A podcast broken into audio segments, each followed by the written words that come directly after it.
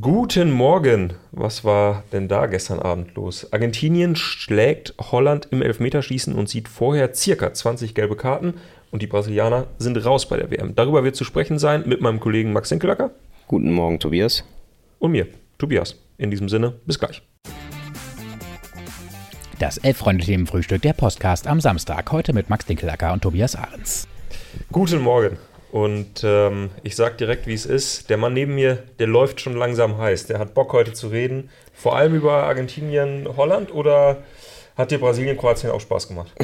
Boah, nee, das lässt sich überhaupt nicht miteinander vergleichen. Völlig andere Sportart, was da diese zwei Spiele waren. Also, wir können gerne ausführlichst über Argentinien gegen Holland sprechen. Ja. Ich kann jetzt schon mal anteasern. Für mich eins der besten Fußballspiele der letzten Jahre vom emotionalen Ding her und von der Dramaturgie her und von dem Hin und Her und den verschiedenen kleinen Geschichten, die es so geschrieben hat. Ähm, aber ja, wie das immer so ist, lass uns den Nachtisch aufbewahren oder das Leckerste bewahren wir uns auf. Wir essen erstmal die Beilagen. Leipziger allerlei oder sowas. Wir Ja. essen erstmal die Erbsen und die Kartoffeln drumrum und ähm, sprechen kurz über Brasilien gegen Kroatien. ja. Okay. Ähm, ich sag mal, wir beide, oder bin ich gleich gespannt, wie das laufen wird, haben ja jeweils getickert. Du hast Brasilien, Kroatien gemacht, äh, ich dann später äh, Holland, Argentinien. Von daher bin ich ganz gespannt, wie das heute laufen wird. Ja, sorry an dieser Stelle an die, die gelesen haben, das war gestern Murks. nee, ich war Kann ich, völlig. auch nur, kann ich auch nur so weitergeben. Danke. Äh, äh, nein, also, also Ja, für, für, meinen, für meinen Ticker. okay. Äh, Ja. ähm, ja, Brasilien, Kroatien. Lange ein biederes Spiel. Dann Mhm. dachte man, glaube ich, Brasilien hat es mit einem Geniestreich doch überstanden. Mhm. Und dann drehte es sich nochmal. Naja, was ich die ganze Zeit dachte, wenn man jetzt deutsche Maßstäbe an die Bewertung dieses Spiels legen würde ja, Ja. und so über dieses Aus jetzt berichten würde, wie wenn das genau so Deutschland passiert wäre, Ja. dann wäre natürlich jetzt die Schlagzeile, die ich mir heute in der Bild erhoffen würde, äh, waren die Jungs zu viel beim Friseur. Also die haben sich offenbar zu sehr aufs Haarefärben konzentriert, statt mal Elfmeter zu üben, was ich schon auffällig fand. Ich glaube, von den äh, gefärbten Jungs ist keiner angetreten. Ne? Doch, Rodrigo hat ja direkt als erstes. Ah, stimmt, verschossen. Rodrigo hat den ersten verschossen, das stimmt, das stimmt. Aber Neymar zum Beispiel, und das geht mir nicht in den Kopf. Ich verstehe einfach nicht, warum zur Hölle macht ihr es nicht wie die Argentinier und lasst euren besten Schützen als erstes schießen. Oder zumindest in einer Nummer, wo er mit Sicherheit drankommt. Ja. Und Neymar, man kann ja halten von ihm, was man will, aber der zählt zu den wirklich besten Elfmeterschützen der Welt, würde ich behaupten. Und da ist es einer, der hat zumindest mal schon ein paar Drucksituationen hinter sich und bla und bla und bla. Und er hätte ja definitiv den fünften geschossen, da sind wir uns, Ja. glaube ich, alle einig. Ja. Warum zur Hölle? Vor allem, wenn deine Jungs schon zwei verschossen haben und wenn völlig klar ist, es muss jetzt jeder drin sein. Warum schießt du nicht? Gut, okay, also ich meine, äh, innerhalb des Elfmeterschießens dann nochmal zu wechseln, finde ich schwierig. Aber ich gebe dir völlig recht, dass, Die er, Besten einen der, zuerst, dass er einen der ersten schießen muss. Die, ja. die Besten zuerst, vom, äh, so wie das bei dem komischen FIFA-Spiel aufgelistet ist, du siehst die Schussstärken und die Besten machst, packst du nach oben, ganz einfach, damit du halt sicher deine Tore hast. Und je, es, du, es, es lässt sich ja viel einfacher schießen, wenn du nicht so viel Druck hast, Ja. weil vor dir verschossen wurde. Ja. Und äh, ich, es geht mir nicht in den Kopf. Argentinien, kommen wir ja gleich nach drauf, hat es genau richtig gemacht, dass in der Situation dann einfach der Typ hinkommt, der erstmal ganz entspanntes Ding da halt einschießt. Und genau, und ich bin mir sicher, Neymar hätte, ähm, hätte den, wie heißt er? der, der argentinische Der. Li, Livakovic? Achso. Äh, nee, der, der kroatische Keeper, den hätte er halt gepackt. Ivakovic, ja. So, und ich verstehe es nicht. Aber insgesamt natürlich Brasilien. Ich, ich saß hier gestern noch, muss natürlich äh, auch hier Abbitte leisten. Hab gesagt, ich mache mir gar keine Sorgen bei dem Spiel. Ich habe echt unterschätzt, wie gätrig die Kroaten das auf die Reihe bekommen zu verteidigen. Und Jetzt, sie musst, haben jetzt musst du mir kurz erklären, was das Gätrig. Gätrig. Ja, wie habe ich aus Freiburg irgendwann importiert den Begriff. Wie eklig. Ah. Im positiven Sinne. Also wie unangenehm, wie verbissen. Man hat es ja immer mal gesehen, wenn dann doch mal hinten raus ähm, gab so zwei, drei, vier so kleinere Konteransätze, wo Brasilien mal mit Ball am Fuß, einer oder zwei, mal losgestürmt sind. Weil Kroatien sich mal ein bisschen aus der Deckung gewagt hatte und ähm, mal mit fünf, sechs Leuten in der gegnerischen Hälfte war, was ja eher selten passiert ist. Aber selbst da, mit welcher Geschwindigkeit die Jungs auch in der 117. Minute noch rückwärts gerannt sind. Also wie schnell die wieder alle hinterm Ball waren. Unfassbar. Und dazu haben sie mit Livakovic, ich hoffe, das ist jetzt der richtige Name, Ja. ähm, bislang schon so mit den Keeper des Turniers, ne? Äh, Definitiv. Er hat jetzt zweimal sie quasi. Ja, und auch, und auch nicht nur deshalb, würde ich sagen. Der war ja auch im Spiel selber blitzsauer. Ja. Und es waren jetzt nicht viele hundertprozentige dabei, aber es waren schon relativ viele so Dreiviertelchancen mhm. und zweimal taucht äh, Neymar aus Spitzenwinkel frei vor ihm auf mhm. und so. Da sind schon viele Situationen dabei, wo Keeper auch schon mal einer durchgerutscht ist mhm. und der strahlt eine, eine Sicherheit da aus. Echt beeindruckend. Ja. Ähm, Remsteller schreibt, der Chef sollte schon aus Prinzip vorangehen. Und Angel Castiel fragt, welcher Elfer ist der wichtigste? Ich finde der erste, weil man hat halt ganz oft, bei den Holländern auch, wenn Van Dijk nicht verschießt, weiß ich nicht, ob der zweite, ob Ber Berghuis ist, glaube ich, der zweite, oder? Mhm. Ob der dann auch verschießt. Mhm. Also das ist mein Eindruck. Ich habe schon so das Gefühl, das strahlt ein bisschen aus. Und Messi Jetzt sind wir schon wieder bei dem Spiel. Ich habe ehrlich gesagt ganz, es tut mir leid, ich habe die brasilianischen Schützen gar nicht so im Kopf. Ich weiß nur, die Kroaten haben unfassbar sauber geschossen und bei den Brasilianern, also Rodrigo hat verschossen, Casimiro hat verschossen, ne? Ah nee, Casimiro hat getroffen. Casimiro hat getroffen, Marquinhos hat den entscheidenden ver ja. verschossen. Ähm, und noch einer hat verschossen, oder? Die haben drei verschossen. Oder nur zwei? Zwei. Ah, es tut mir leid, beim Tickern, man sitzt da die ganze Zeit nur und äh, muss den Spielstand irgendwie eintragen und versuchen noch einen halb witzigen Spruch zu machen. Es geht dann sehr, sehr schnell bei so einem Elfmeterschießen. Ja, ich hatte mir danach, ich hatte nicht nochmal die Gelegenheit, mir das danach anzugucken, aber ich, ich, ich habe schon das Gefühl, der, der, der Beste sollte zuerst schießen. Das ist meine Meinung. Und ich verstehe nicht dieses Fünfte, wie oft, man müsste mal Statistiken raussuchen, wie oft kommt der Fünfte gar nicht mehr dran. Ah, es gibt mhm. einfach, ich, es gibt, würde ich sagen, einen festen Prozentsatz, wo der letzte Schütze der nachziehenden Mannschaft nicht mehr rankommt. Oder auch der vorlegenden Mannschaft. Aber noch mehr bei der nachziehenden Mannschaft. Und dann verstehe ich nicht. Das ist halt dieses, man will halt der absolute Superhero sein. Anderen Grund gibt es nicht, sich auf 5 zu setzen. Ja, du willst den, den Torjubel sozusagen dann, dann mitnehmen, ne? Übrigens hatte ich gerade, äh, hatte ich es gerade richtig. Ja, ja. Petro, ein bisschen, Petro, ja? Petro hatte noch getroffen. Das wollte ich schnell nachreichen. Ah, ja, genau, den einzigen Brasilianer, den ich bisher nicht kannte, ehrlich gesagt. Na, der wird ja. ja gestern eingewechselt, noch nie von dem gehört. Sorry. Aber ganz, ganz kurz, äh, weil, ähm, weil ich das noch dazu sagen wollte, ich glaube, ganz wichtig beim Elfmeterschießen ist ja immer, dass du dir einen, das hast du gerade auch, glaube ich, schon mal so in einem Halbsatz gesagt, so einen Vorsprung herausschießt. Ne? Äh, ich meine, ich bin mir relativ sicher, dass alle, die die Wahl hatten bei der WM beim Elfmeterschießen, darauf gesetzt haben, dass sie anfangen zu schießen. Da gibt es ja wirklich auch Statistiken, dass prozentual die Chance höher ist, wenn du anfängst, dass du gewinnst. Genau. Also in der Geschichte des Elfmeterschießens haben signifikant öfter Mannschaften gewonnen, die vorlegen. Weil ja quasi auch die Wahrscheinlichkeit hoch ist oder höher ist als andersrum, dass du den ersten reinmachst und somit der Gegner erstmal unter Druck steht, weil er mit einem Rückstand ins Elfmeterschießen geht. Mhm. Das ist ja, glaube ich, so ein bisschen die, die Logik dahinter. Und das kannst du ja dann wenn du es gut machst, mehrfach quasi äh, diesen, diesen zusätzlichen Druck aufbauen, indem du einfach immer triffst, der andere muss immer nachlegen. Ähm, und von daher dauert es ja auch sogar dann relativ lange, bis du in Rückstand gerätst. Weil mhm. du musst erst einen verschießen, der andere muss treffen, erst dann bist du in Rückstand. Oh Gott.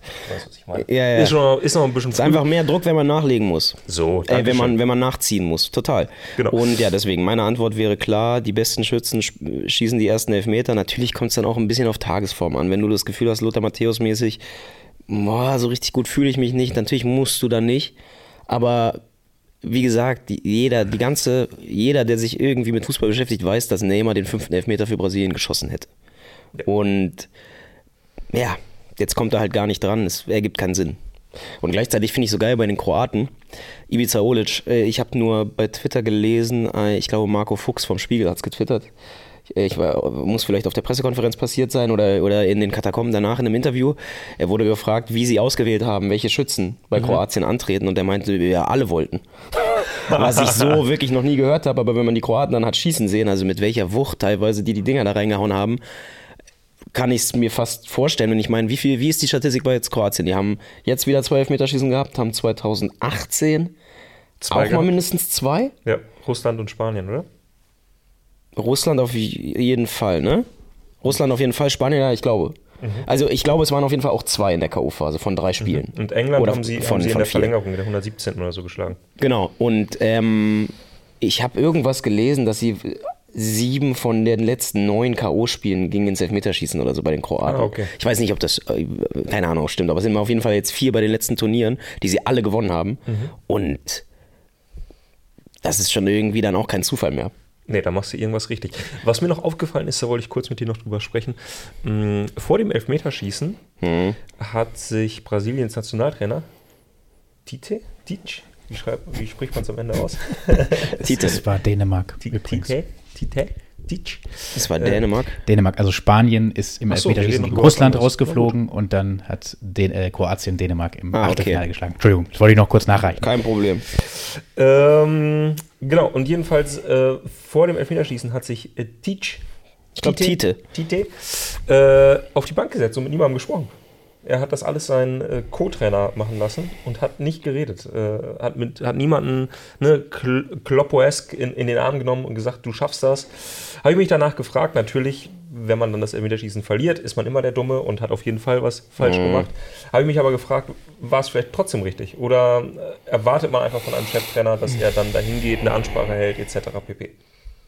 Oder Also da kommen wir jetzt wieder in egal? den Punkt, wo wir bei der deutschen Bewertung auch häufig gelandet sind, wo man hinterher immer schlauer ist. Mhm. Wenn sie das Ding gewinnen, sagen alle, boah, was für ein genialer Maestro, der hat die einfach, die hat seine Jungs machen lassen, weil er, der hat denen so eine Sicherheit übertragen, äh, eigenverantwortlich zu handeln, bla bla bla, keine Ahnung. Ist mir, glaube ich, ganz ehrlich, ist mir glaub, als Spieler auch scheißegal. Also, hast du mal, hast du mal ein Elfmeterschießen mitgemacht? Ja, diese Saison. Ah, okay. Also ich würde sagen, ohne jetzt zu behaupten, dass das in irgendeiner Form im WM-Viertelfinale gleichkommt, Ja, ja. aber ob jetzt der Trainer irgendwie die Schützen vorgibt, das, das finde ich, im Zweifel führt das ja eher dazu, dass Leute schießen, die vielleicht gar nicht unbedingt wollen, weil der Trainer einfach sie auf den Zettel schreibt und dann haben sie vielleicht auch nicht die, äh, den Mut zu sagen, oh, ich fühle mich eigentlich nicht so. Und gleichzeitig werden vielleicht Leute übergangen, die von sich sagen, mache ich. Also ich meine, wenn ich an das WM-Viertelfinale 2006 Deutschland zurückdenke, wer da angetreten ist. D genau, da hat man sich auch jedes Mal gefragt, okay, der jetzt Borowski schießen? schießt jetzt, einen Lukas Podolski, der 20 war, der natürlich einen geilsten Abschluss irgendwie Ja, hat, ja, aber ja. der halt der jüngste Spieler war, die da hingelatscht sind und das Ding halt eiskalt reingemacht haben, wo ich bei jedem Schützen dachte, hä? Warum schießt denn jetzt nicht Ballack? Oder so. Und. Äh, der ja auch geschossen hat. Aber ähm, so, du weißt es, du steckst halt nicht in den Köpfen in dem Moment drin und dann denke ich mir, macht Sinn, dass die, dass die Spieler zumindest mal mitreden. Gleichzeitig macht's, also ich glaube, das Sag, allerbeste... sag noch mal ganz kurz, wie schießt man einen guten Elfmeter? Boah, ich, meine Elfmeterbilanz ist jetzt auch nicht die aller, allerbeste. Also ich habe, würde ich sagen, so im Spiel, in, in regulären Spielen stehe ich vielleicht so bei 5 von 8, würde ich sagen. Okay. Also ich habe auch schon ein paar Dinger versemmelt. Immer, immer, aber, er- also ich habe immer in Anführungsstrichen richtig geschossen. Ich, ich kann nicht verladen. Habe ich Kannst nie, nicht verladen. habe ich nie, hab ich nie geübt, nie gelernt, stelle ich mir irre schwer vor. Ich stelle es mir einfach, also ist ja, gibt halt die zwei Taktiken, entweder du bolzt halt rauf, gezielt oder nicht gezielt, aber, äh, oder drei Taktiken, entweder einfach raufbolzen, gezielt platziert in, ins Eck schießen oder äh, verladen. Und verladen stelle ich mir echt einfach am schwersten vor. Ja, wahrscheinlich. Also vor allem jetzt mal doch auf, auf Kreisliga-Niveau, wo die Darüber Keeper, reden wir jetzt hier gerade. Ja, Ja, ja, genau, wo die Keeper jetzt auch nicht so doll spekulieren wie vielleicht in der, also die Wahrscheinlichkeit, dass ein Kreisliga-Torwart sich irre früh entscheidet, dass du noch so viel Zeit in deinem Spatzenhirn hast, zu entscheiden, ich schieße jetzt doch nach da, das gibt's glaube ich nicht. Und so schnell sind wir, würde ich mal behaupten, ja auch alle nicht im Kopf. Also ich fand das schon immer, der erste, bei dem ich das so richtig wahrgenommen habe, das Verladen ähm, war Thomas Müller mal eine Weile. Der hat mal eine Weile bei den Bayern immer mal einen Elfmeter geschossen, wenn Lewandowski nicht da war. Und der hat äh, das ganz krass gemacht mit dem Verladen. Was ja, finde ich, was man hat früher, finde ich, oft gesagt, Verladen, wenn einer in die Ecke geschossen hat und der Keeper war in einer anderen Ecke, aber Ja, ja. da hat sich der Keeper halt irgendwie falsch entschieden. Und da war es nicht dieses, ich warte ab, bis der sich entscheidet und schieb ihn dann ganz Ja, halb flach. Ich meine, Messi gestern, der war ja fast in die Mitte, aber halt verladen. Ne? Und bei Müller war das so und der hat dann aber auch mal ein oder zwei, meine ich mich zu erinnern, so hat sich dann verspekuliert, der Keeper war quasi, hat gewartet und hat dann einfach den Ball mehr oder weniger so mit der einen Hand so aufgehalten, konnte, hätte ihn quasi mit dem Finger stoppen können, weil die dann ja auch nicht so doll geschossen sind, wo ich halt immer dachte, ey, das Risiko, dass das passiert und dann sieht es halt richtig scheiße aus, Ja. ist so viel höher, als wenn ich das Ding einfach flach unten links reinjage. Überstandbein oder wohler, also ich glaube, sicherer äh, fühle ich mich eigentlich offen, also mit rechts nach rechts zu schießen, aber besser schießen ist eigentlich eher über Standbein. wieso? Mehr Wucht. Wenn ich nach rechts schieße, schieße ich eher innen. Also wenn ich, Ah, wenn ich nach wenn rechts schieße, schieße ich eher off und, und wenn ich nach links schieße, schieße ich mit Vollspann. Ah, okay, das ergibt Sinn. Mhm. Und diese, da haben wir ja auch neulich mal in einem Themenfrühstück, ich glaube mit Nussi habe ich drüber gesprochen, dieses mit der Innenseite den Ball schön ins lange, in Anführungsstrichen, Eck, äh, so halb schlänzen oder sehr platziert schießen zu wollen, das sieht immer so leicht aus, aber ich bin mit Sicherheit nicht der einzige Amateurfußballer oder Ex-Amateurfußballer, bei dem von zehn von diesen Versuchen sechseinhalb dann so halb hoch eher mittig kommen. Mhm. so, aber äh, lass uns mal zurück zur WM gehen, zur, äh, zu den Spielen gestern. Ähm, wir da, haben ja noch ein Elfmeterschießen, über das wir reden müssen. Wir haben noch, ein, noch einmal ganz kurz abschließend Brasilien im Endeffekt enttäuschend. Die, die eigentlich krasse Geschichte in dem Spiel ist natürlich trotzdem, dass sie wieder ein absolutes Traumtor schießen. Ja. Und Kroatien, die davor, hatte der Kommentator zumindest gesagt, nicht ein einziges Mal aufs Tor geschossen haben, mit ihrem einzigen echten Angriff irgendwie oder, oder dass die davon zurückkommen, das ist halt episch, würde ich sagen. Das ist halt auch irgendwie Banane. Also Fußball ist halt auch ein total komischer Sport, dass die dann einmal vors Tor kommen und das, das Ding ist dann, ne? abgefälscht ne? und der geht rein und am Ende gewinnen sie das Spiel. Aber das ist ja irgendwie auch das Besondere am, am Fußball tatsächlich. Also ja. dieses Spiel würdest du im Basketball einfach, das würde es nicht geben. Ja, ja, ja, voll. Klar, beim Basketball hätte Neymar nach drei Vierteln mit seinem Triple-Double hätte, er, hätte er sich ausruhen können, weil die mit ja. 30 vorne liegen. Ja. ja. Mm, aber ja, ich gebe dir recht, Brasilien dann enttäuschend, aber eher enttäuschend, dass sie rausgeflogen sind, weil ich fand sie bisher zumindest offensiv die ansprechendste Mannschaft. Also klar, Auch Kroatien hat sie einfach, einfach gut verteidigt, aber sie haben ja trotzdem guten Offensivfußball gezeigt, nur eben nicht ganz so zwingend. Wie, genau, wie sie haben es total davor. versucht und ich meine, sie sind jetzt wirklich nicht die erste Mannschaft, die sich an der kroatischen Defensive die Zähne ausbeißt. Mhm. Und ich würde auch sagen, sie haben es echt probiert. Ich fand auch nicht, ich meine, es gehen ja jetzt natürlich diverse Memes und Bildchen und Videos rum gefundenes Fressen, ne? die ganzen, äh, in Anführungsstrichen, arroganten, tanzenden Brasilianer mit Tite und Luka Modric füttert sie wie Enten so. Und ähm, ich fand jetzt auch nicht, dass sie gestern besonders arrogant gespielt hätten oder in irgendeiner Form überheblich.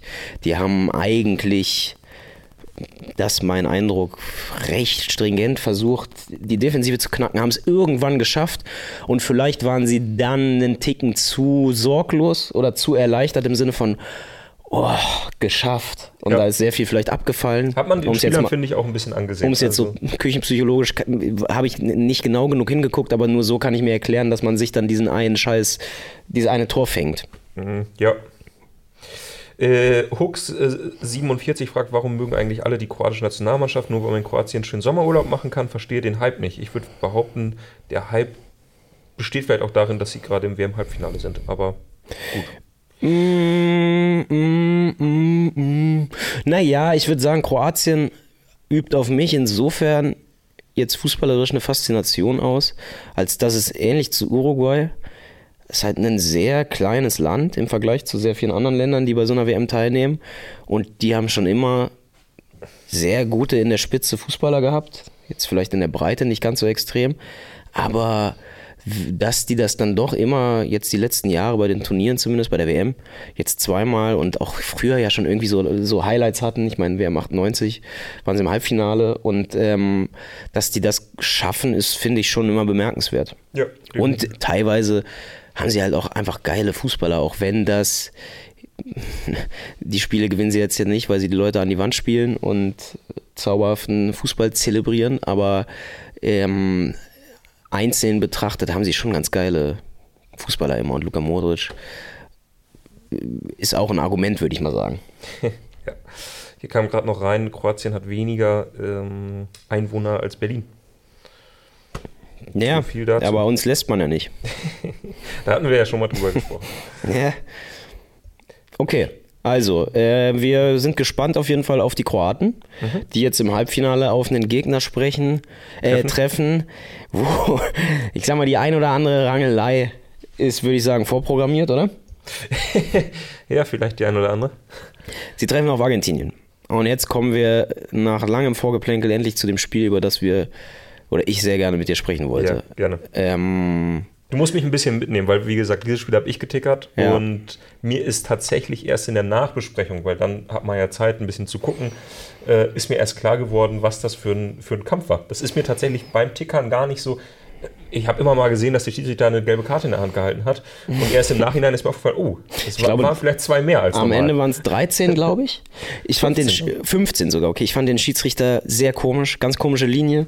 Wirkte teilweise so, als hätte er es überhaupt nicht im Griff. Es gibt die eine Szene, ähm, wo Paredes, einer, boah, ein Spieler, den ich noch nicht fertig eingeschätzt habe, aber wo ich in meinem, auf meiner Skala von richtig cool zu richtig eklig, geht es eher so in die Richtung. Ja. Und wie der Typ, es ist abgepfiffen. Ich bin mir sehr sicher, vielleicht hat es jemand anders wahrgenommen und schreibt das jetzt hier rein, aber ich bin mir sehr sicher, dass abgepfiffen ist, weil es davor einen Foul gibt. Und er bolzt das Ding Vollspann, mit voller Absicht, aus sechs, sieben Metern in die holländische Bank. Hat halt Schwein oder ist es dann in dem Moment doch noch sehr gut, dass er halt keinen trifft? Sieht man dann erst in der Wiederholung, aber man sieht es quasi im ersten Kamerabild, sieht man nicht, ob er jemanden trifft oder nicht. Man sieht nur, er, er bolzt das Ding halt unter die Bank, dann sieht man natürlich nichts und auf einmal stehen halt natürlich zehn Holländer auf und stürmen auf ihn zu und es gibt halt diese Rangelei, aber wo ich halt die wir bei sage, uns auf der Seite haben übrigens. ah okay, das, ja, die, äh, als Überschrift die perfekte Rudelbildung. Achso, ja, genau, genau. Es ist eine sehr schöne, völlig unübersichtlich natürlich, aber der Schiedsrichter, und es gibt dann natürlich Schiedsrichter, die haben dann, finde ich, eine andere Präsenz in so Szenen.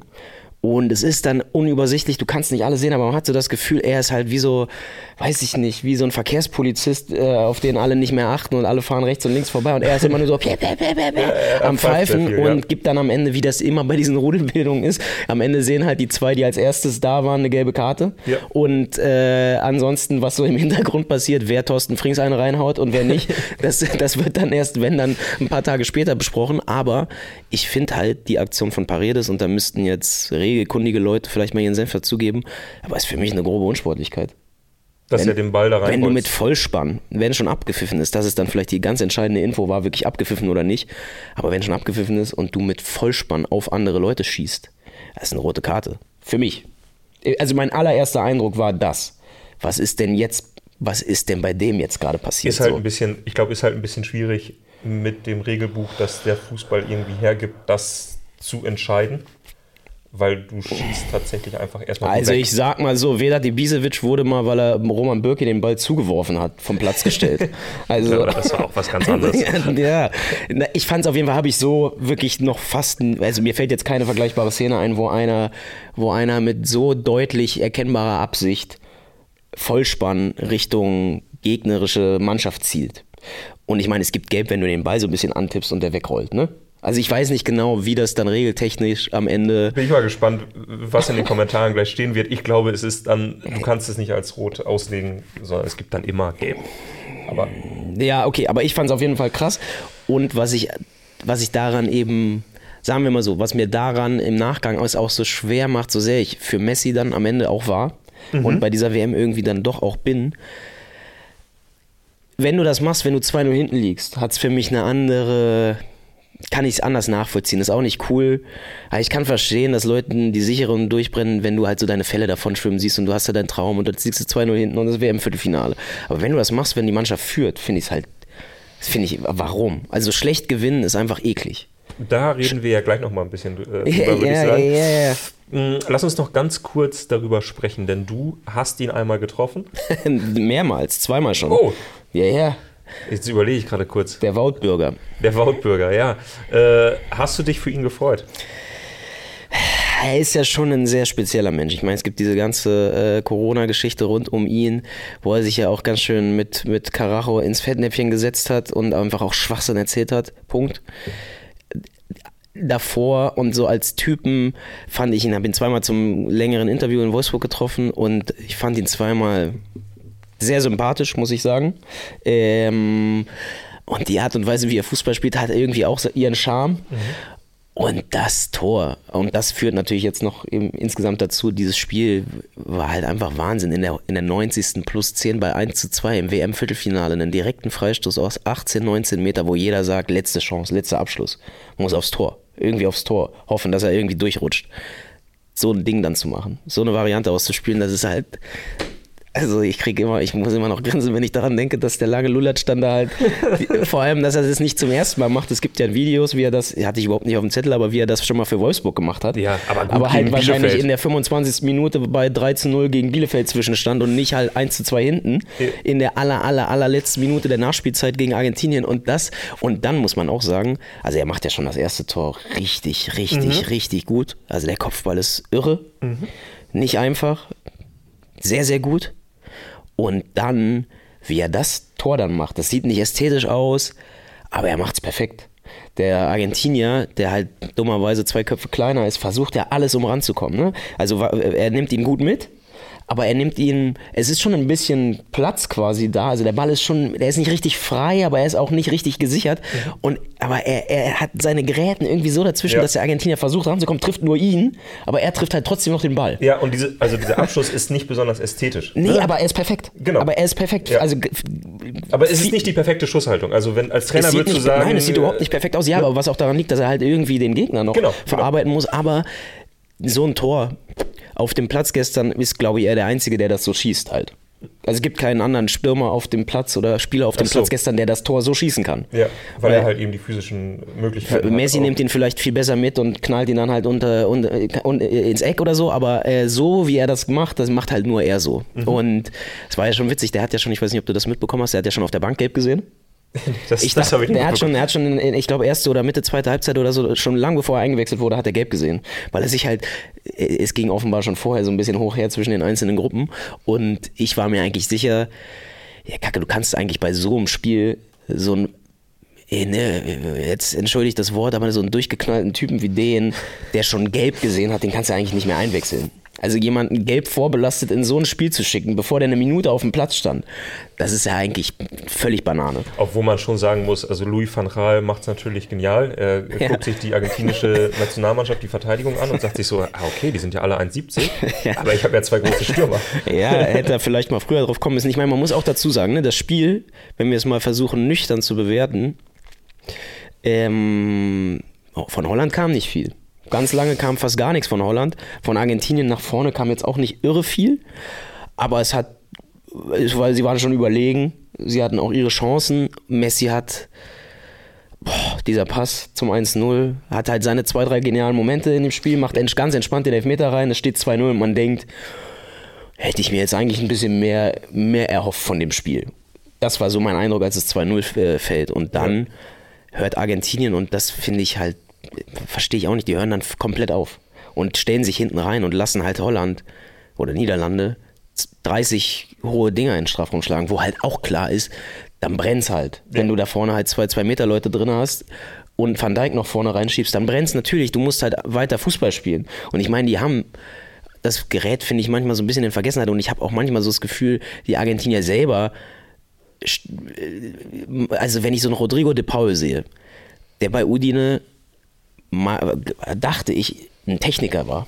Und fast eine Art Spielmacher teilweise. Der war auf jeden Fall auch offensiv nicht völlig, nicht völlig verkehrt.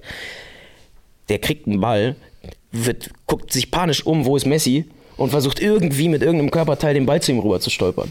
Und so spielen die teilweise, so spielen die teilweise halt, wo ich manchmal denke, hey, spielt doch einfach ganz normal, spielt euch die Bälle zu und lasst die laufen, es steht 2-0. Warum hört ihr auf? Ja, aber äh, Argentinien bisher bei dieser WM ist so ein bisschen der alte, ich glaube, Sir Alex Ferguson-Spruch, äh, du braust zehn, die das Klavier reintragen und einer, der spielt. Ne? Also die, Der alte Ansgar Brinkmann. Ansgar Brinkmann hat es, glaube ich, auch mal gesagt. Ja, Oder? stimmt. Ähm, und Ja, das Problem spielt ist halt also- einfach, dass sie es dass sie's wirklich 90 Minuten lang so machen. Zehn tragen es rein und einer spielt. Ja, aber man sieht dann ja, und das ist so das Ding, ich habe natürlich, mein Handy ist quasi nach dem 2-2 explodiert. Ach, doch wohl. Ich habe, äh, einer meiner besten Freunde aus Freiburg ist ein riesen, riesen Messi-Jünger, schon immer. Und der, der hat mich schon völlig vollgenögt. Oh, ja, Messi wird nie was und es soll einfach nicht sein. Oh Mann, und bla. Und ey, 100 Prozent, natürlich gewinnt jetzt die Holländer und bla. Und dann fängt die Verlängerung an und auf einmal spielt halt Argentinien wieder, wo du, wo ich schon dachte, die sind platt, Messi ist platt, äh, die haben keine Kraft mehr, die können psychologisch da jetzt auch nicht mehr irgendwie standhalten. Und auf einmal spielt halt wieder nur noch Argentinien. Die hatten ja auch in der Verlängerung Top-Chancen. Also Ja. ich meine, das Ding, was der, wie heißt der Fernandes, heißt er, ne? Enzo? Glaube ich, Ja, ja. vom Benfica, der das Ding da aus 20 Metern an Pfosten jagt. Ja. Und noch zwei, drei andere gute Abschlüsse. Die hätten sie auch in der Verlängerung schon drehen können wieder. Und also wenn sie es da, Da war schaffen. es halt so ein bisschen, glaube ich, schwierig für die Niederländer, die ja dann eben halt auch Spieler auf dem Platz hatten, die dafür gemacht sind, eben den, den Ausgleich zu machen. Das erlebst du ja auch häufig. Dass, also Ja, aber dann, also ich verstehe dann manchmal Fußball nicht, da fehlt mir dann vielleicht auch die, die tiefe Sachkenntnis. Warum ist es dann so irre schwer für Holland einfach quasi weiter die, die, Nieder äh, die Argentinier hinten reinzudrücken, indem einfach jeder Ball vorne reingeschlagen wird hoch? Dann mach doch einfach weiter. Nimm Innenverteidiger, ganz egal, wirklich. Gut, klar, aber- Innenverteidiger schlagt das Ding lang vor und die zwei gewinnen ein Kopfballduell oder ein Abpraller und dann fliegt wieder einer, du wieder einen Freistoß, keine Ahnung. Mach einfach weiter. Und genauso verstehe ich nicht, warum Argentinien nach dem 2-0 nicht sagt, so, wir spielen jetzt halt einfach mit den Innenverteidigern, lass doch Wout und Luc de Jong da äh, sich, sich äh, völlig kaputt laufen. Wir spielen jetzt halt einfach die ganze Zeit nur Pässchen, Pässchen, Pässchen und irgendwann ist Messi mal frei und dann geht's halt ab. Ja, Fußball ist, ist Banane. ähm, zwei Dinge, über die wir noch schnell sprechen müssen. ja, sorry. Das eine ist der Pass von Lionel Messi. Ja, geil. Auf einer, auf einer äh, Skala hast du einen, einen schöneren Pass im Gedächtnis, wo du sagst, der Pass zu dem Tor war noch besser? Also der Pass lebt ja so ein bisschen von seiner Genialität, dass er so, es gibt, es gibt quasi nur ein, ein Fenster, um es mal so zu formulieren, durch das der durchgespielt werden kann und das nutzt er perfekt. Also es ist halt perfekt einfach. Es gibt schon Pässe, finde ich, die ein bisschen spektakulärer auf den ersten Blick aussehen. Ich meine, dieses Ding, da haben wir auch schon mal drüber geredet von, ich glaube, David Silber mal im, bei Manchester City gegen Manchester United, was er in den Lauf von Edin Dzeko spielt, so äh, mehr oder weniger wie so ein Seitfallzieher, nicht Seitfallzieher, aber so ein Volley-Ding, Vollspann. Ich finde halt so Vollspannpässe durchs Mittelfeld immer absolut geil, die so Dropkick-mäßig äh, geschlagen werden. Aber ja, genialer Ball, Messi sowieso. Also der 35-jährige Altherren-Messi gefällt mir so viel besser als der FC Barcelona 2010, 11, 12, 13er Messi. Der gefällt dir besser jetzt? Ja, es macht ja, weil es halt so, es ist nur noch pure, der ist ja von seinem physischen her, um es mal ein bisschen überspitzt zu formulieren, ist ihm ja jeder Heidenheim Zweitligaprofi überlegen mittlerweile. Der ist nicht mehr schneller als andere, war er vielleicht auch in der Form nie, aber naja, na ja, der ist halt so, du merkst halt, alles, was er jetzt macht, ist seine pure Genialität.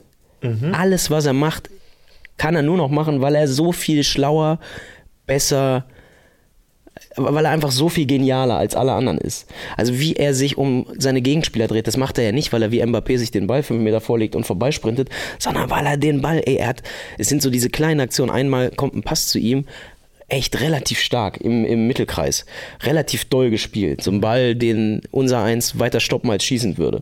Und er stoppt ihn halt mit der Sohle.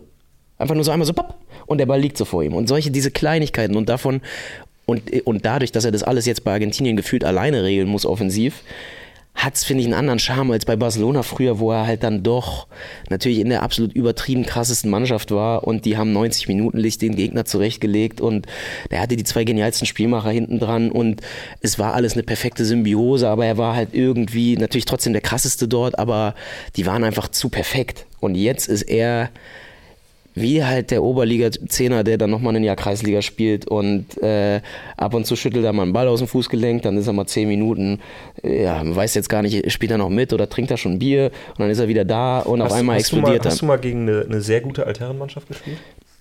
Nee.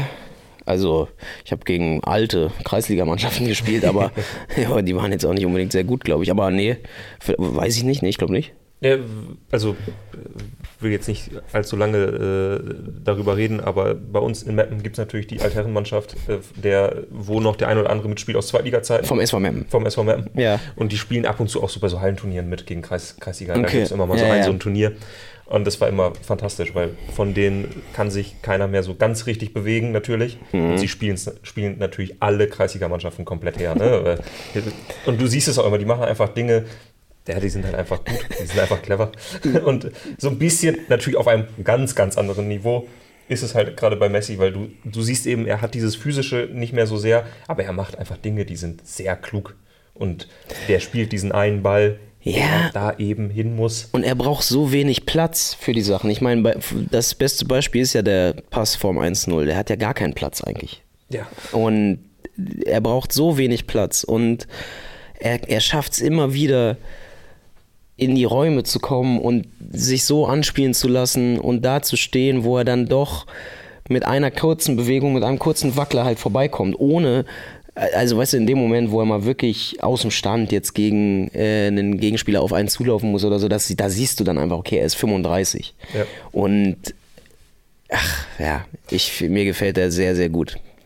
Juti, ähm, weil äh, hier oh, Cedric Caligula 187 äh, schon darauf äh, verweist, und darüber wollte ich mit dir auch noch kurz sprechen, Ja. die Argentinier, nachdem sie dann gewonnen hatten. Ja, Wie sympathisch kamen sie dir rüber? Ich habe das Foto erst ein bisschen später gesehen. Es gibt ein Foto. äh, Wir blenden es, glaube ich, sogar kurz ein. Wir haben natürlich was für euch vorbereitet vom Moment na des entscheidenden Elfmeters von Lautaro Martinez. Hier. Ja, man weiß natürlich nicht genau, was, was ist vorgefallen. Was haben die Holländer ähm, nach dem 2-2 vielleicht gemacht? Wie, was hat Louis van Gaal reingebrüllt? Kann mir auch vorstellen, dass da das ein oder andere Wort gefallen ist, wo man dann auch mal ein bisschen sauer wird. Unterm Strich finde ich trotzdem, wie ich vorhin schon mal kurz angedeutet habe, schlecht gewinnen, in Anführungsstrichen. Also Gegner verhöhen und noch ein bisschen provozieren und so fand ich schon immer, äh, fand ich schon immer ein bisschen peinlich halt.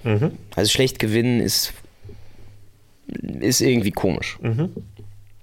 Wer weiß, was genau, wie sich das so hochgeschaukelt hat und klar, in so hitzigen Dingern gibt es die eine Rudelbildung, dann tritt dir der mal auf den Fuß, dann sagt der mal, du blöder Bababa und schaukelt sich dann hoch und dann ist man vielleicht auch im Nachhinein nicht besonders stolz darauf, dass man so jubelt, wie da zwei, drei von den Jungs jubeln, aber es ist jetzt erstmal nicht sympathisch. Also ich, ich bin jetzt keiner, der sagt, boah, das finde ich aber extra geil. Ey, Also ich habe nichts gegen einen gepflegten Trash-Talk auf dem Platz, finde ich okay. Gerade dann wird es natürlich fantastisch, wenn man nicht vergisst, auch noch die Leistung zu bringen. Möglicherweise erst den Spruch und dann das Tor schießen. Aber was ich immer schwierig finde und das auch an, an diesem Bild ist, ey, du hast, bist gerade ins WM-Halbfinale eingezogen nach einem fantastischen Spiel. Äh, konzentrier dich doch auf dich selbst. Du hast doch eigentlich genug positive Gefühle. Ähm, lauf zur Eckfahne, lauf zu dem Spieler, der gerade den letzten Elfmeter weggemacht hat. Aber warum geht dein allererster Blick zum Gegner? Ja, ich kann schon verstehen, dass in so einem Spiel, in dem es ja wirklich 120 Minuten auf die Knochen auch gab und wo du 2-0 vorne bist, dann doch noch dir, weil du vielleicht dich auch benachteiligt fühlst, weil es 10 Minuten Nachspielzeit gibt und dann pfeift er noch einen Freistoß direkt vom Strafraum und bla, fühlst dich, auch wenn es vielleicht nicht der Wahrheit entspricht oder objektiv so betrachtet so ist, fühlst dich ein bisschen verarscht vielleicht auch und dann verstehe ich schon, dass da eine Genugtuung dabei ist, dann doch noch im Elfmeterschießen das Ding gedreht zu haben und ja, ich glaube auch, also ich, ich, ich es, es passiert schon, würde ich sagen, auch häufig, auffallend oft sind es dann doch tatsächlich argentinische Nationalmannschaften, die Ich wollte gerade fragen, weil das hier auch schon so ein bisschen es sind schon, es ist jetzt nicht ganz zufällig, würde ich auch sagen, dass es genau bei denen so eskaliert, wenn man gestern Brasilien sieht und Kroatien völlig andere, völlig andere Bilder. Mhm. De- Deswegen, weil es hier gerade auch so ein bisschen anklingt, glaubst du, es wäre ruhig geblieben, wenn das Elfmeterschießen andersrum ausgegangen wäre? Glaubst du, die Argentinier wären, wären entspannt geblieben? Äh, Lassen wir schwer, schwer vorstellbar, ehrlich. Also so ein Paredes oder wie sie alle heißen. Ey. Also ja, ich meine 2006 war es, das haben ja wahrscheinlich die allermeisten in der Hinsicht noch wirklich im Kopf und keine Ahnung. Ob, also da, das habe ich auf jeden Fall im Kopf und das, ich habe noch ein, zwei andere Spiele von Argentinien auch im Kopf, wo es schon oh, tatsächlich häufig die argentinische Nationalmannschaft war. Und ähm, ich meine, ist es ruhig geblieben? Keine Ahnung. Es gibt ja noch diese Szene, wo Lionel Messi im Interview ist und dann sieht er irgendwen im Hintergrund, keine Ahnung wen. Hast du es gesehen? Und er sagt halt auf Spanisch mehr oder weniger, was, was guckst du denn so blöde? Was guckst du denn so? er wird eigentlich gerade interviewt und guckt so, was, was guckst du? Was willst du denn? Was willst du denn? Was guckst du? Und ich meine, das ist Der Lionel. Balljunge wollte wirklich nur das Trikot haben. Das ist halt Lionel Messi, bei dem du denkst, okay, also den habe ich wirklich jetzt noch nie erlebt, dass der zu irgendwem unfair war. stimmt, Wirklich ja. nicht. Also null. Und äh, ja, im Endeffekt, ja, mal schauen. Ganz kurz noch deine, dein Tipp: Kroatien, Argentinien, wer setzt sich durch? Boah. Boah, ey, meine, meine letzten Prognosen. Okay, hier- ganz kurz: Over-Under-Tipp: äh, mehr oder weniger als 10 gelbe Karten? mehr. mehr als zehn gelbe Karten. Ähm, also, es liegt schon nah, auch da. Also, ich, meine einzige Prognose ist, äh, es wird mehr zu sehen geben als 90 Minuten Fußball. Ja, ich glaube auch. Ähm, oh, und hier wird schon ähm, geschrieben, Weghorst war das tatsächlich, der, der von Messi angesprochen ah, echt? wurde. Mhm. Also angeblich ist, ist Weghorst daran. Fun Fact zu Wout Weghorst. Am Tag, als ich ihn das erste Mal interviewt habe, kann ich euch genau sagen, das war, glaube ich, der 19. März 2019. Klar. Vielleicht war es auch der 17. 20 Minuten bevor ich das Interview geführt habe, schreibt mir einer meiner besten Freunde, das Kind ist da. Und das war also ah. der erste gute Freund von mir, der, der äh, ein Kind bekommen hat. Und quasi mit der Nachricht, okay, das Kind ist da. Es war halt klar, er hatte ganz früh morgens geschrieben, oh, wir sind jetzt im Krankenhaus, bla bla bla. Mhm. Und dann kommt halt, okay, das Kind ist da. Dann führe ich das Interview.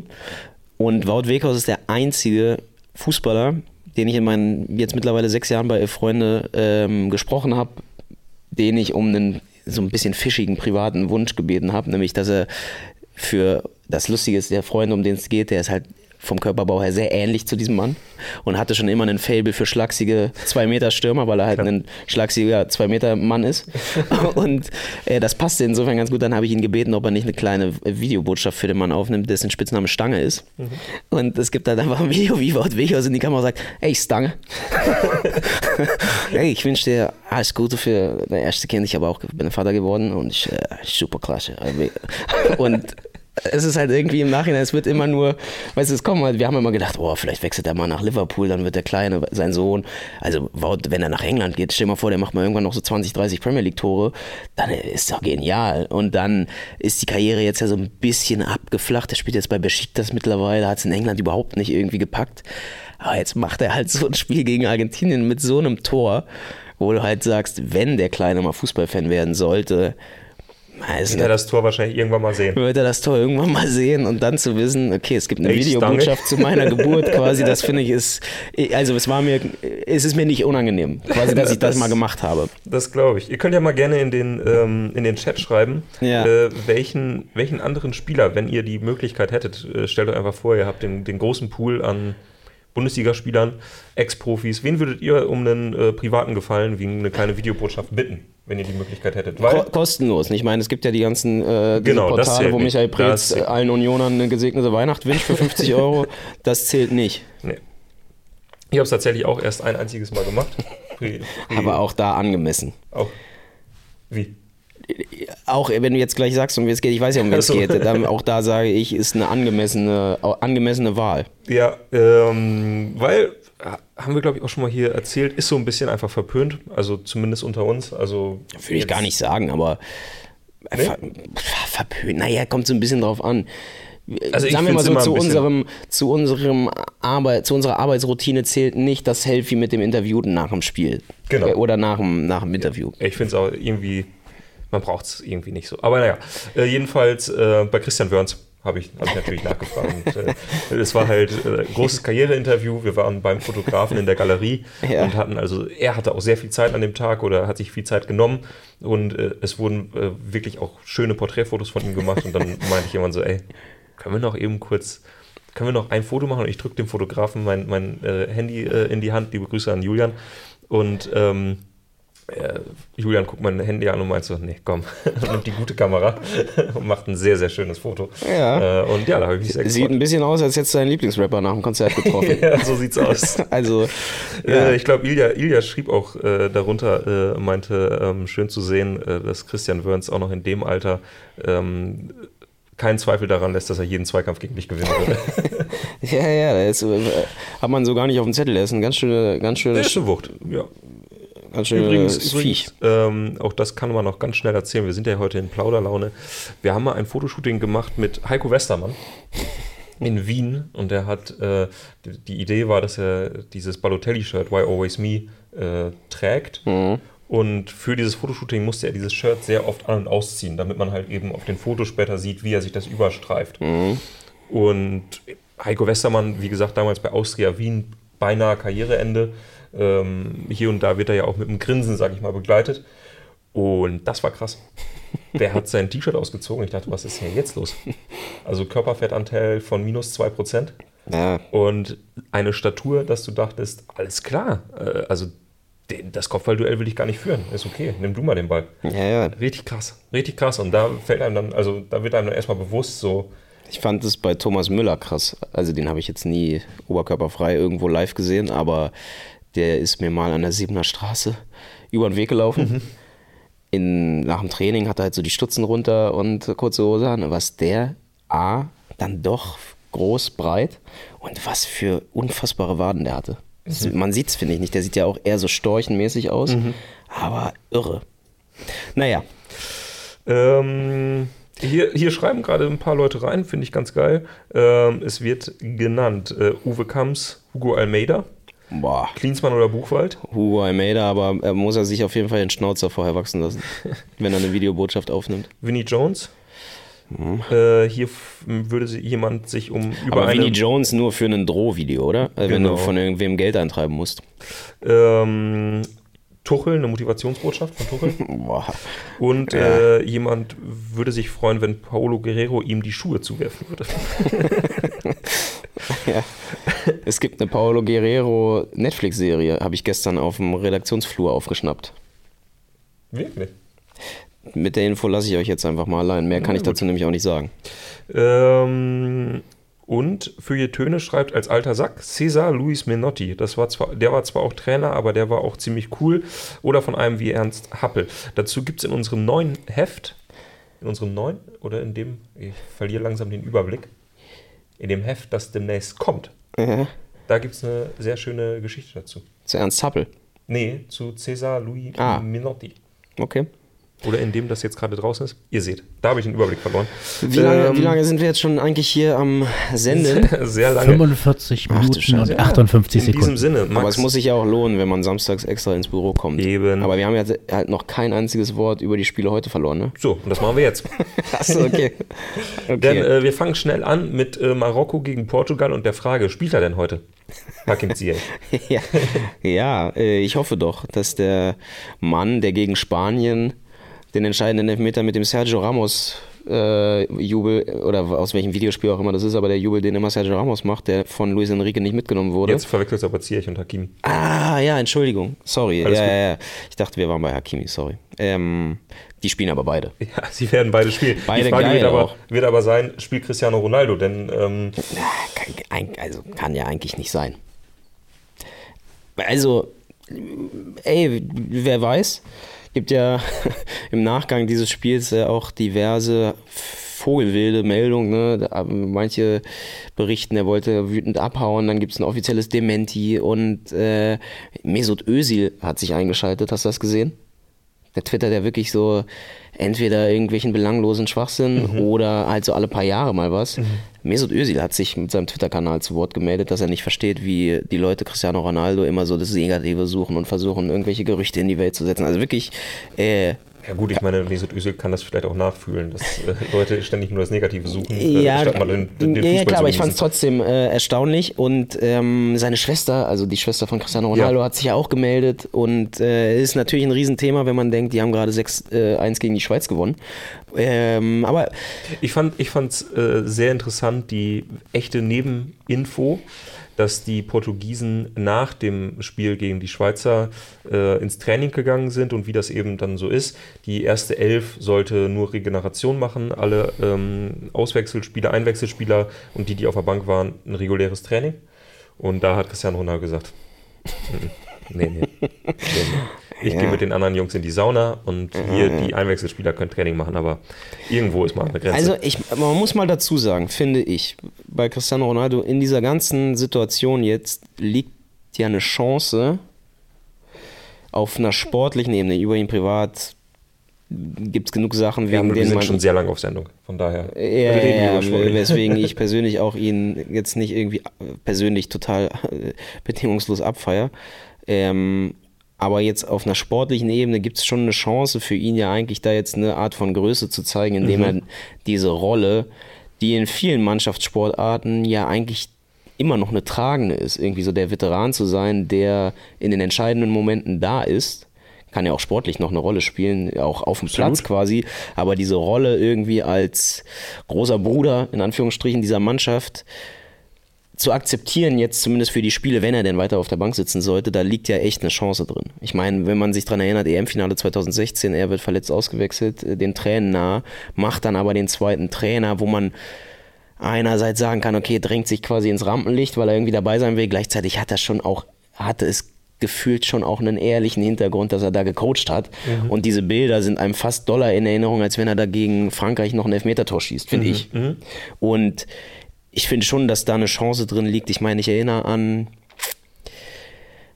nicht vergleichbar von der, von der sportlichen Relevanz, aber ich meine, wie Lukas Podolski, kein Mensch würde verkennen, was Lukas Podolski für einen Anteil am WM-Titel 2014 hat. Mhm. Und Cristiano Ronaldo ist, kommt jetzt nicht aus Köln und ist jetzt nicht so der gute Laune äh, Sprücheklopfer wahrscheinlich äh, und lebensbejahende, äh, lässige Typ. Aber trotzdem, das ist ja was, Ey. Was, was man ihm, glaube ich, auf sportlicher oder auf, auf rein sportlicher Ebene total hoch anrechnen würde, wenn er da jetzt einfach keine Faxen macht. Absolut. Und ich glaube, das wird ja wirklich zu seiner Figur beitragen, wenn es später heißen würde, aus dem Lager der Portugiesen. Der hat sich da untergeordnet. Der ist in der Kabine vor dem Spiel vielleicht nochmal zu dem, zu dem einen oder anderen Spieler gegangen naja, und ich meine, ja. was bedeutet das für einen 20-Jährigen, wenn Cristiano Ronaldo vor einem, vor einem Viertelfinale auf dich zukommt und sagt, ey, du machst heute einen, du machst heute einen. So. Und ich ne? sag dir jetzt aber Und dann halt kommt, was, der, kommt der in der 78. rein und macht möglicherweise selber das, das, das Ja, Ding. genau, so, aber ne? ich sag dir jetzt halt was, ich traue es ihm halt nicht zu. Ich, ich so, also nach allem, was ich in 20 Jahren Cristiano Ronaldo aus der ganz weiten Entfernung mitbekommen habe, traue ich es ihm nicht zu. Aber ähm, wir werden sehen. Wir werden sehen. Wir wissen es natürlich überhaupt nicht. Ich habe so das Gefühl, die Portugiesen werden, egal was er macht, das anders moderieren als Manchester United. Wenn er jetzt nicht einen völligen Totalausfall hat, irgendwie eine Übersprungsreaktion. und, Kevin Korani äh, macht und zur Halbzeit geht. Ja, oder sein Trikot abfackelt irgendwie oder keine Ahnung, irgendwie, äh, weiß ich nicht, irgendwen zusammenschlägt auf der Bank. Ähm, wenn das nicht passiert, glaube ich, dass die Portugiesen das ganz anders moderieren werden, mhm. egal wie, wie, er sich quasi intern verhält. Mhm. Und ähm, ja, ich glaube, es wird ohne die ganz großen Skandale, in welche Richtung auch immer es dann sportlich weitergeht, ähm, auskommen. Aber ich traue ihm das irgendwie nicht zu, dass er gönnerhaft. Ich, ich traue es ihm einfach nicht zu. Punkt. Dann müssen wir noch ganz zum Schluss über, über das Spiel sprechen. Ganz kurz, wie geht's denn aus? Achso, äh, Portugal gewinnt. 1-0, Ronaldo. ich, ey, ganz ehrlich, ich kann mir auch vorstellen, dass der heute wieder spielt. Wird ja ein völlig anderes Fußballspiel. Ich glaube, der wird spielen, aber. Nee, von Anfang an. Ich kann es mir. Also ohne Spaß. Ich sehe es, hm. ich halte es nicht für völlig ausgeschlossen. Ich fände es seltsam. Äh, aber ich kann mir eben gut diese Geschichte vorstellen, dass er zur 80. kommt und Portugal braucht noch einen oder würde gerne äh, der, der Verlängerung aus dem Weg gehen. Hm. Vielleicht schweißt er dann noch einen ein. Äh, ich meine, ist ja auch für jeden Gegner leicht unangenehm, wenn du gerade 80 Minuten gegen Portugal in den Beinen hast und auf einmal kommt von der Bank Cristiano Ronaldo. Ähm, wird dir vielleicht als Innenverteidiger auch ein bisschen anders. Jedenfalls, ähm, wir müssen noch über das Spiel sprechen, das zumindest von den Namen her und von den bisher gezeigten Leistungen verspricht, das Spiel des Viertelfinals zu werden. Und die Messlatte liegt hoch. Ja, vorgezogenes Finale könnte man eigentlich sagen von der Stärke der Mannschaften. Ich würde sagen, zusammen mit Brasilien bisher die beiden Mannschaften, die offensiv, ja. aber auch in ihrer Stabilität am meisten überzeugt haben. Ja, äh, Frankreich, England, keine Ahnung. Wie es ausgeht, keine Ahnung. Nee. Ich, ich weiß auch nicht. Ich habe nicht ansatzweise ein Gefühl. Ähm, völlig offenes Spiel. Ich, 51% Frankreich, würde ich sagen. Mhm. Andererseits, Fußball ist, ich glaube schon an sowas wie Fußballkarma. Mhm. Und irgendwie sind die Engländer auch dran. Mhm. Also Harry Kane, Harry Maguire, diese Generation um die zwei, war jetzt zwei, dreimal, also EM-Finale, WM-Halbfinale. Sie sind dran. Äh, Frankreich hat den Titel geholt vor, zwei, vor vier Jahren. Aber ich meine, das sind natürlich auch Schwachsinnsargumente. Ja. Also das sind jetzt keine, keine belegbaren. So ein bisschen Doppelpass, ne? Wie, wie ist du ja gut? Also ich meine, die äh, Franzosen ähm, sind natürlich in solchen Situationen. Äh, die ja, 98 meine einzige, haben sie schon sehr stark aufgespielt. Das oh. wird ihnen natürlich jetzt Erfahrung Meine geben. einzige Referenz äh, dazu ist halt Deutschland, die halt auch jahrelang immer kurz davor gescheitert sind und dann in einem Turnier, in dem sie vielleicht gar nicht die allerbeste Mannschaft waren, dann halt äh, Weltmeister wurden. Und ja, so ein bisschen vergleichbar, finde ich, ist es bei den Engländern schon. Das Die, waren stimmt. noch, die sind noch nicht so oft wie Deutschland knapp gescheitert, aber vielleicht haben sie auch noch einen, einen Fehlversuch offen. Aber äh, ja, Möglich. Ähm, ich persönlich muss sagen, ich ärgere mich seit drei Minuten, dass mir, weil mir eingefallen ist, dass ich dieses Spiel tickern muss. Oh. Und äh, tatsächlich, so wie wir es gerade anmoderiert haben, ich hätte wirklich Lust, das, das Handy beiseite zu legen. Ich trinke nicht allzu oft Rotwein, aber ich würde mal einen kaufen. Vielleicht so ein paar kleine Brezel dabei. Weißt du, diese kleinen Snackbrezel. Schön, ne? Ruhe und dann nur dieses Spiel gucken. Ich könnte mir vorstellen, dass es ganz, ganz großes Kino wird. In den Kommentaren schreiben sie aber auch alle schon, es wird ein langweiliges ödes 0 zu 0. gut möglich. Nee, ich glaub's nicht. Ich glaub's nicht. Dazu sind die zu krass. Das, also, das hat ja so von der Qualität her schon so England-Topspiel. Ja, Ma- äh, Ausmaße. Und die Spiele sind eigentlich auch nie langweilig. das stimmt. Okay. Wir müssen noch kurz sprechen, Ach so, zum absoluten Boah. äh, Abschluss über das Alternativspiel des Tages. Ach so, ja. Äh, Was haben wir denn? Wir haben die Blackburn Rovers Oh, habe ich schon mal live gesehen. oh, gegen Preston North End. Oh. Ja, ein äh, nordenglisches Derby. Kurze Frage, wer äh, ist gerade Trainer bei Blackburn? Moment mal, nicht Daniel Stendel. Nee. Äh, VfB Stuttgart? Stürmer? War nicht ganz so lange da. Sekunde. Jondal Thomasson. Yes. Sehr, sehr gut. Echt? Jondal Thomasson. Und äh, den kann man sich schwer vorstellen, äh, wie der in einem schwarzen Mantel am Seitenrand steht. Ne? nee, gar Der wirkt nicht nachdenklich, ne? Er wirkt wie ein mittelmäßig erfolgreicher Trainer, finde ich. Jondal Thomasson. Aber vielleicht ist er auch total die Rakete. Aber okay. Äh, jedenfalls, äh, Blackburn äh, mit Chancen, ähm, Boden gut zu machen auf die Verfolger, sind, glaube ich, gerade Dritter in einem sehr engen Tableau der zweiten englischen Liga. Preston North End dagegen braucht die Punkte, um oben dran zu bleiben. Die sind, glaube ich, gerade Neunter oder Zehnter. Ja. Und äh, ihr könnt tippen in den Kommentaren. Zu gewinnen gibt es heute, jetzt muss ich mal kurz äh, Kollege Groppe angucken, was gibt es heute zu gewinnen? Eine Chronik. Eine Chronik. Ja. Gut, dann gibt es auch heute eine Chronik. Die Kalender, die du da gerade reinzeigen wolltest, die gibt es im Adventsgewinnspiel zu gewinnen. Das könnt ihr euch direkt im Anschluss einfach Advents- hier auf unserem Kanal angucken. Das Adventsgewinnspiel gibt es nämlich auch. Da gibt es diesen schönen äh, Quizkalender. Den gibt es auch zu kaufen im Shop. Schaut da mal rein, falls ihr es nicht erwarten könnt. Ansonsten könnt ihr natürlich versuchen, das Ding auch bei uns zu gewinnen. Ähm, wie immer gibt es äh, bei diesem Kalender, den es jetzt gerade nicht zu gewinnen gibt, aber ich mache trotzdem Werbung, 365 kultige Quizfragen für Quiz-Ultras. So steht es hier. Ausgewählt von der Elf-Freunde-Redaktion. Tatsächlich, das kann man verraten. Jeder Elf-Freunde-Redakteur muss, darf einen Monat Quizfragen sich quasi überlegen, äh, die dann alle hier abgedruckt werden äh, und von unserem Quizpapst Uli Hesse noch einmal nachrecherchiert Auf wurden ihre- auf Richtigkeit. Äh, ich sag mal so, bei mir gab es paar, da kamen ein paar rote Anmerkungen, als ich meine Fragen abgegeben habe von, von unserem lebenden Lexikon Uli Hesse. Ja. Immer ein großer Spaß, vor allem für uns, äh, für euch hoffentlich auch. Heute zu gewinnen, wie gesagt, gibt es die Elf-Freunde Chronik. Schreibt dafür einfach das richtige Ergebnis von äh, den Blackburn Rovers gegen Preston North End, die heute um 13 Uhr spielen, in die Kommentare. Ähm, genau. Gestern haben wir keinen Sieger, oder wie? Das Spiel gestern wurde am Nachmittag abgesagt. Norderstedt ist offenbar Oh nein! eingefrostet. Aber wir haben die Kommentare ja noch. Es wird auch irgendwann ein Nachholspiel geben und dann. Okay, sind natürlich völlig andere Voraussetzungen. Ja, gut, nee, dann zählen die Kommentare von dann und äh, wir werden dann das aktuelle Heft schicken. Es sei denn, die Chronik ist dann noch interessant. Das können wir dann individuell vereinbaren. Gut. Ähm, in diesem Sinne sind wir ziemlich durch Ja, und das Themenfrühstück ist auch geschafft.